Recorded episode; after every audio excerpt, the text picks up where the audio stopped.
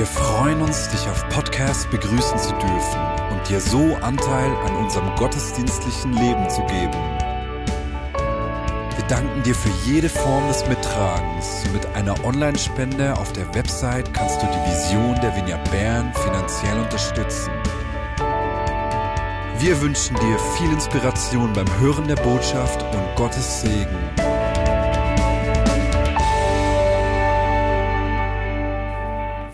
Hätte das gedacht? Letzten Sonntag habe ich mich noch geärgert, als Sportveranstaltungen mit mehr als 1000 Personen verboten wurden. Und jetzt können wir selbst keine Gottesdienste mehr durchführen. Und ähnlich wie bei den Berner Sportvereinen sind auch wir richtig dankbar, dass unsere Schutzkonzepte bisher äh, gut verhappt haben, wie wir in Berndeutsch sagen würden. Weder in den Gottesdiensten noch in der Projektwoche an irgendwelchen Anlässen hat sich jemand angesteckt und dafür sind wir richtig dankbar. Nach dem jüngsten Entscheid des Berner Regierungsrates dürfen trotzdem in den nächsten vier Wochen keine Veranstaltungen mit mehr als 15 Personen stattfinden. Das heißt, dass wir im nächsten Monat äh, den Gottesdienst als Livestream feiern, dass wir gestern die Worship Night virtuell durchgeführt haben und dass wir auch unser Mitarbeiterfest leider nicht feiern dürfen. Bin ich enttäuscht? Auf jeden Fall. Äh, es mag mich, dass wir nächste Woche das Erntedankfest nicht miteinander feiern dürfen. Ich habe mich riesig darauf gefreut, auch schon eben den unzähligen Mitarbeitern. Wir haben mehr als 500 ehrenamtliche Mitarbeiter, die sich an verschiedensten Orten engagieren. Und ich habe mich so gefreut, ihnen äh, Danke sagen zu können. Und das wird jetzt nicht möglich sein. Aber am meisten beschäftigt mich, dass in dieser Zeit doch viele Menschen äh, verunsichert sind und an Not leiden. Gerade in solchen Zeiten ist ein tragendes Beziehungsnetz Gold wert.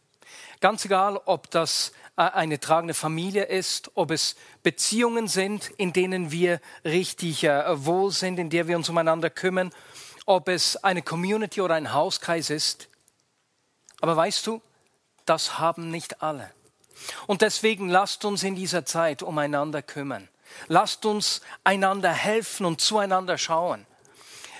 Ich bitte dich, ruf doch in dieser kommenden Woche äh, jemanden aus der Vignette Bern an, den du schon lange nicht mehr gesehen hast. Und frag einfach, wie es der Person geht und betet miteinander. Vor kurzem haben wir allen, die sich zur Vignette Bern zählen, äh, die neue Verbundenliste geschickt. Und damit kannst du eben, wenn du die durchgehst, äh, Namen nachschauen und dann ruf doch einfach in dieser kommenden Woche oder in den kommenden Wochen jemand an.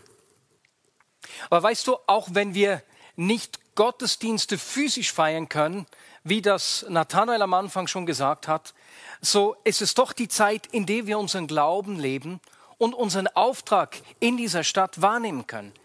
Eine Zeit, in der wir den Menschen mit Worten und Taten zeigen können, dass Gott da ist, dass er sich für sie und ihre Situation interessiert und sich ihnen zuwendet.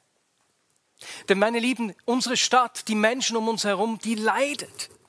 Ich denke an die Gastrobetriebe, die, die mit dem Homeoffice äh, wieder einmal mehr einfach Umsatzeinbußen in Kauf nehmen müssen. Oder an die Sportvereine wie den SCB, IBE und andere im Kanton Bern. Ja, Matthias, auch äh, Biel, der EHC Biel, die einfach von einem Tag auf den anderen die Einnahmen äh, nicht mehr haben. Oder ich denke an selbstständig Erwerbende oder Kleinstunternehmen, die mit vielen Fragen und Unsicherheiten in die kommende Zeit gehen. Oder an Fitnesscenter, die Tourismusbranche und so weiter und so fort.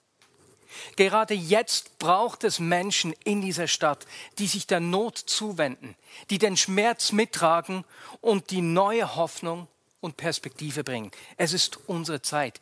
Es braucht in dieser Zeit Mütter und Väter, die nicht für sich selbst schauen, die, die nicht daran denken, was sie erhalten, sondern, sondern die bereit sind zu geben. Menschen, die beitragen, die Hoffnung und das Leben in der Stadt wiederherzustellen. Und deswegen beginnen wir jetzt, heute, diese Serie Ein Herz für unsere Stadt. Ganz egal, ob deine Stadt Bern, Könitz, Belp, Schönbühl oder Wünnewil ist. Kann auch Darmstadt oder sonst was sein. Und das Ziel der heutigen Predigt ist, dass wir Gottes Perspektive für unsere Stadt erhalten, die etwas in Bewegung bringt. Und dazu werden wir ein Gleichnis in Lukas 15 anschauen, das vielen von uns wohl bekannt ist. Dieses Kapitel gefällt mir enorm. Es, es beginnt schon damit, dass sich ganz viele Menschen mit zweifelhaftem Ruf um Jesus scharen. Kranke, Ausgestoßene, korrupte Betrüger, einfach Menschen, mit denen man sich damals nicht gerne abgegeben hat. Und ich liebe das. Diese Menschen mit dem zweifelhaften Ruf, die scharen sich um Jesus. Sie sind zwar eigentlich nicht religiös, aber etwas an diesem Jesus zieht sie an und lässt sie nicht los, so dass sie mehr von ihm hören wollen. Das wiederum macht die Schriftgelehrten wütend. Die Religiösen der damaligen Zeit, die ärgern sich. Jesus, wie kannst du dich mit solchen Menschen abgeben und noch mit ihnen feiern? Und in diese Situation hinein erzählt Jesus äh, die drei Geschichten äh, als Reaktion auf die Reaktion, als Reaktion auf das Verhalten der Schriftgelehrten. Die Geschichte der verlorenen Münze, des verlorenen Schafes und des verlorenen Sohnes. Denn die Schriftgelehrten verstehen nicht, was Jesus in ihrer Ortschaft am Tun ist was er genau macht. Und mit diesem Gleichnis gibt er den Zuhörern eine neue Perspektive. Jesus versteht, dass er das Salz der Welt und das Licht der Welt ist und geht deswegen mit seinen Jüngern an die Orte, wo die Not am größten ist. Dort, wo es Erneuerung braucht, dort macht er den Unterschied. Er geht zu den Menschen, die am meisten zerbrochen an den Rand gedrängt, verstoßen und gottfern sind. Und ich werde dieses Gleichnis des verlorenen Sohnes heute nicht vorstellen. Du kannst es selbst in Lukas 15, Verse 11 bis 32 nachlesen. Ich werde es nur ganz kurz zusammenfassen. Denn wir möchten heute vor allem die drei Personen anschauen, die uns in diesem Gleichnis äh, präsentiert werden. Denn sie zeigen uns, welche Perspektive Gott uns für unsere Stadt, unsere Ortschaft geben will. Da ist zuerst der jüngere Sohn. Er fordert von seinem Vater das Erbe, das er dann zu seinem eigenen Vergnügen in einer fernen Stadt verprassen geht. Als eine Hungersnot die Stadt erschüttert, erinnert er sich an seinen Vater und wie gut es die Menschen äh, bei ihm haben und kehrt zu ihm zurück. Er trifft dort natürlich auf seinen Vater, der schon lange mit offenen Armen auf ihn gewartet hat. Er umarmt seinen Sohn. Er deckt seine Scham zu und gibt vor lauter Freude ein Fest, um die Rückkehr des Sohnes zu feiern. Und als der ältere Sohn das sieht, da beschwert er sich voller Zorn, ähnlich wie die Schriftgelehrten am Eingang. Er hat jahrelang für seinen Vater gearbeitet und er kann nicht nachvollziehen, weswegen der Vater jetzt den jüngeren Sohn feiert. Er kann sich überhaupt nicht auf die Rückkehr, über die Rückkehr seines jüngeren Bruders freuen. Das sind diese drei Figuren und ich, wir, wir möchten uns ihre Perspektive, ihre Sicht heute miteinander anschauen. Und wir beginnen beim jüngeren Bruder. Er sieht das Leben, die Stadt, seine Umgebung eigentlich als Ort ohne Grenzen, bei dem es um seine Erfüllung geht. Er geht in die Stadt, um dort seine Bedürfnissen und seinen Leidenschaften nachgehen zu können. Die Stadt existiert in seinen Augen, um seine Bedürfnisse zu stillen. Er nimmt, was ihm dient und was er gerade Lust hat darauf, was er denkt, dass er braucht. Und traurigerweise ist das die Art und Weise, wie auch die Kirchen oft unsere Stadt, unser Umfeld sehen.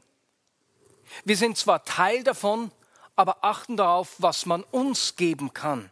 Wir brauchen die Stadt für unsere Zwecke, damit wir unsere Gemeinden aufbauen können, unsere Programme gestalten und entwickeln können und damit unsere Bedürfnisse gestillt werden.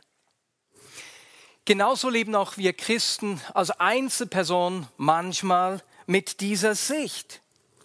Wir gehen an unsere Arbeit und fragen uns, was die Arbeit uns gibt, welchen Vorteil wir davon haben, was unser Chef, unser Umfeld uns gibt, wie wir profitieren können. Wenn wir mit dieser Perspektive leben, geht es uns eigentlich in der Stadt um mich selbst.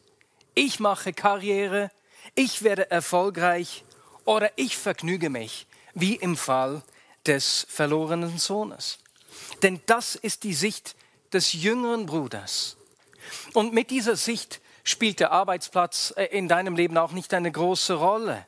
Denn das Business existiert primär, um deine Bedürfnisse zu stillen, deine Rechnungen zu zahlen oder aber in der Sicht der Gemeinde, um die Rechnungen der Gemeinde zu bezahlen. Und das ist eine verdrehte Sicht, denn damit existiert unser Umfeld, unsere Stadt eigentlich für uns, für die Gemeinde. Die Sicht des älteren Bruders ist anders. Zuerst mal ist er ein richtig guter Mitbürger. Er weiß, wie man sich richtig zu verhalten hat und er tut das auch, voll und ganz.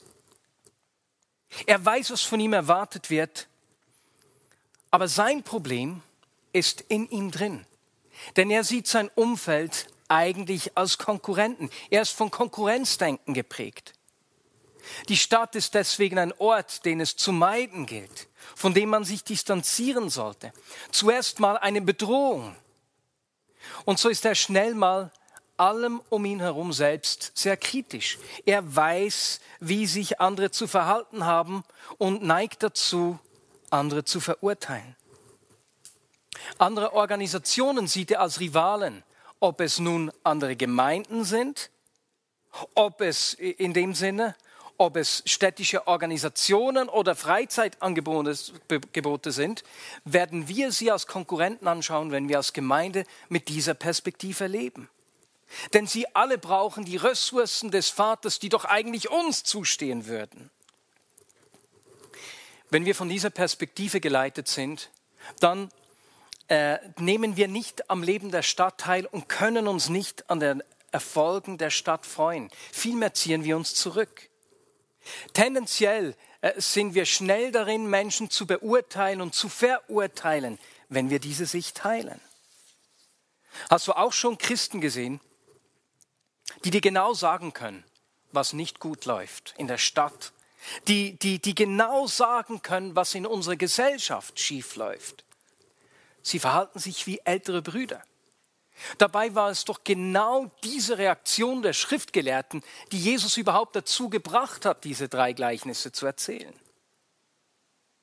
Die Pharisäer schauen Jesus ganz entsetzt an und sagen, hey, du mischst dich ja unter die Feiernden und du feierst mit ihnen, geht's eigentlich noch? Aber Jesus antwortet ihnen, ja, das mache ich. Aber ich gehe nicht als jüngerer Bruder ans Fest, der dort seine Hemmungen verliert, Nein, ich schmeiße die Party, weil ich den Menschen einen alternativen Weg zeigen und ihre Geschichte neu schreiben will. Und damit sind wir beim Vater, der dritten Person, die uns hier entgegenkommt. Er hat eine ganz andere Perspektive, eine Perspektive der Fülle. Er ist ein Geber. Er gibt seinem Sohn zuerst das Erbe und lässt ihn ziehen. Als er zurückkommt, wartet er mit offenen Armen und gibt ihm äh, alles, was er braucht, um ihn zu versorgen. Kleider, Schuhe, der Ring und dann gibt er ein Fest für ihn. Er hat nicht Angst, etwas verlieren zu können. Und deswegen hält er vor seinen Söhnen nichts zurück. Und genauso müssen wir uns nicht fürchten, wenn wir dieses Verständnis seines Vaters haben, uns unsere Stadt und unserem Umfeld zu verschenken. Denn wir haben mehr zu geben, als man uns jemals wegnehmen kann. Und als der jüngere Sohn schmutzig und stinkend zurückkommt, hält es den Vater nicht ab, ihn zu umarmen. Er rennt mit offenen Armen auf ihn zu. Er, er deckt seine Scham und seinen Schmerz zu. Genauso handeln wir, wenn wir uns der Not der Stadt zuwenden, wenn wir ihren Schmerz umarmen. Wie der Vater, der seinen Sohn nicht auf sein Versagen hingewiesen hat. Na, du bist so kaputt, das ist ja schrecklich. Nein, er hat seine Scham und seinen Schmerz schützend zugedeckt. Er hat die Würde, die ihm geraubt worden ist, wiederhergestellt. Und er hat ihn an seine Schönheit erinnert. Und genau das macht ein Vater. Er stellt die Bestimmung seines Sohnes wieder her, weil er sie sieht. Er sieht diesen Wert und die Bestimmung im Leben seines Sohnes. Genau das macht ein Vater. Ich segne dich und ich werde dich auch weiter segnen, auch wenn du diesen Segen missbrauchst. Andi Di Melio hat diese Woche am Staff-Meeting etwas äh, richtig Schönes gesagt. Er hat gesagt, wir wollen nicht eine Vision für unsere Gemeinde, sondern einen Traum für unsere Stadt. Wie wäre es, wenn die Pointe dieses Gleichnisses wäre, dass wir als barmherzige Väter und Mütter in unserer Stadt leben können? Was, wenn Biel, Bern, Hinterkappeln und Moossedorf und wie die Ortschaften alle heißen, wenn es uns da nicht um unsere Bedürfnisse geht, nicht darum geht, was diese Orte uns geben können? Was, wenn wir diese Orte nicht als geistlich dunkle Orte sehen, die eine moralische Spritze brauchen? Was, wenn wir die Zerbrochenheit der Menschen mit den Augen des Vaters sehen, der sie liebevoll umarmen will? Was, wenn wir als Kirche aufhören, uns wie ältere oder jüngere Brüder zu denken und stattdessen wie Väter und Mütter handeln? Genauso wie Jesus das gemacht hat, der verstanden hat, dass er einfach tut, was er den Vater tun sieht. Und wir so eben den Vater in unseren Städten repräsentieren. Meine Lieben, unsere Rolle ist es nicht, Brüder zu sein. Es ist Zeit, dass wir als Christen Väter und Mütter in unseren Städten werden, weil wir den ultimativen Vater kennen, weil wir sein Herz, seine Absichten und seine Pläne kennen. Und so lasst uns darüber nachdenken, wie wir an unseren Orten, dort wo Gott uns hingestellt hat, ein Segen sein können und den Menschen zeigen können, dass Gott da ist, dass er sich für sie und ihre Situation interessiert und dass er sich ihnen praktisch zuwendet. Denn das können wir auch, wenn wir uns nicht versammeln können. Und das Ziel ist nicht, dass einfach mehr Menschen zu uns kommen, sondern dass die Verwundeten und die Zerbrochenen um uns herum Heilung erfahren und dass die Barmherzigkeit des Vaters in unserer Welt, in unseren Städten freigesetzt wird. Und das ist nicht möglich, wenn wir mit der Sicht eines Bruders, ob eines jüngeren Bruders oder eines älteren Bruders durchs Leben gehen. Dazu braucht es die Perspektive eines Vaters, das Verständnis, dass wir die Fülle erhalten haben und aus dieser Begegnung mit dem Vater im Himmel aus der Realität, dass er mit seiner ganzen Fülle in uns lebt, ausgerüstet sind, um seine Sicht, seine Perspektive um uns herum sichtbar zu machen. Und dafür bete ich. Und ich möchte heute zum Abschluss der Predigt nicht ein, ein Ministry Time und ein Gebet sprechen, sondern ich möchte vielmehr etwas über dich aussprechen. Wie eine prophetische Deklaration. Und deswegen lehne dich zurück. Wenn du willst, schließe deine Augen. Willkommen in den Namen deines Vaters. Dir gilt seine ganze Aufmerksamkeit und Liebe. Er ist da, interessiert sich für dich und streckt seine Arme nach dir aus. Alles, was ihm gehört, gehört auch dir. Egal, was sich um dich herum ergibt, ob ein Sturm tobt, er gibt dir seinen Frieden. Wenn Angst dich prägt, kommt er mit seiner Liebe und deckt dich zu. Er gibt dir Hoffnung und Perspektive, wenn dir die Sicht abhanden gekommen ist. Egal was du tust oder getan hast, nichts hält ihn davon ab, sich nach dir auszustrecken und dich zu umarmen. Wenn er dich sieht, sieht er keine Fehler. Er sieht, was dir fehlt und lässt dich nicht einfach so stehen, sondern er erneuert dich jeden Tag neu. Er gibt dir alles, was du brauchst. Er erneuert deine Bestimmung.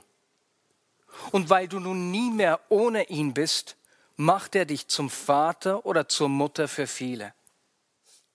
Er gibt dir Mut, dass du dich von keiner Situation davon abhalten lässt, die Liebe und die Kraft des Vaters sichtbar zu machen. Wo du bist, bleiben Menschen nicht alleine. Und so beginnt sich die Perspektive der Menschen um dich herum zu verändern. Der Sturm im Leben von Menschen beruhigt sich. Hoffnung und Leben erneuern sich.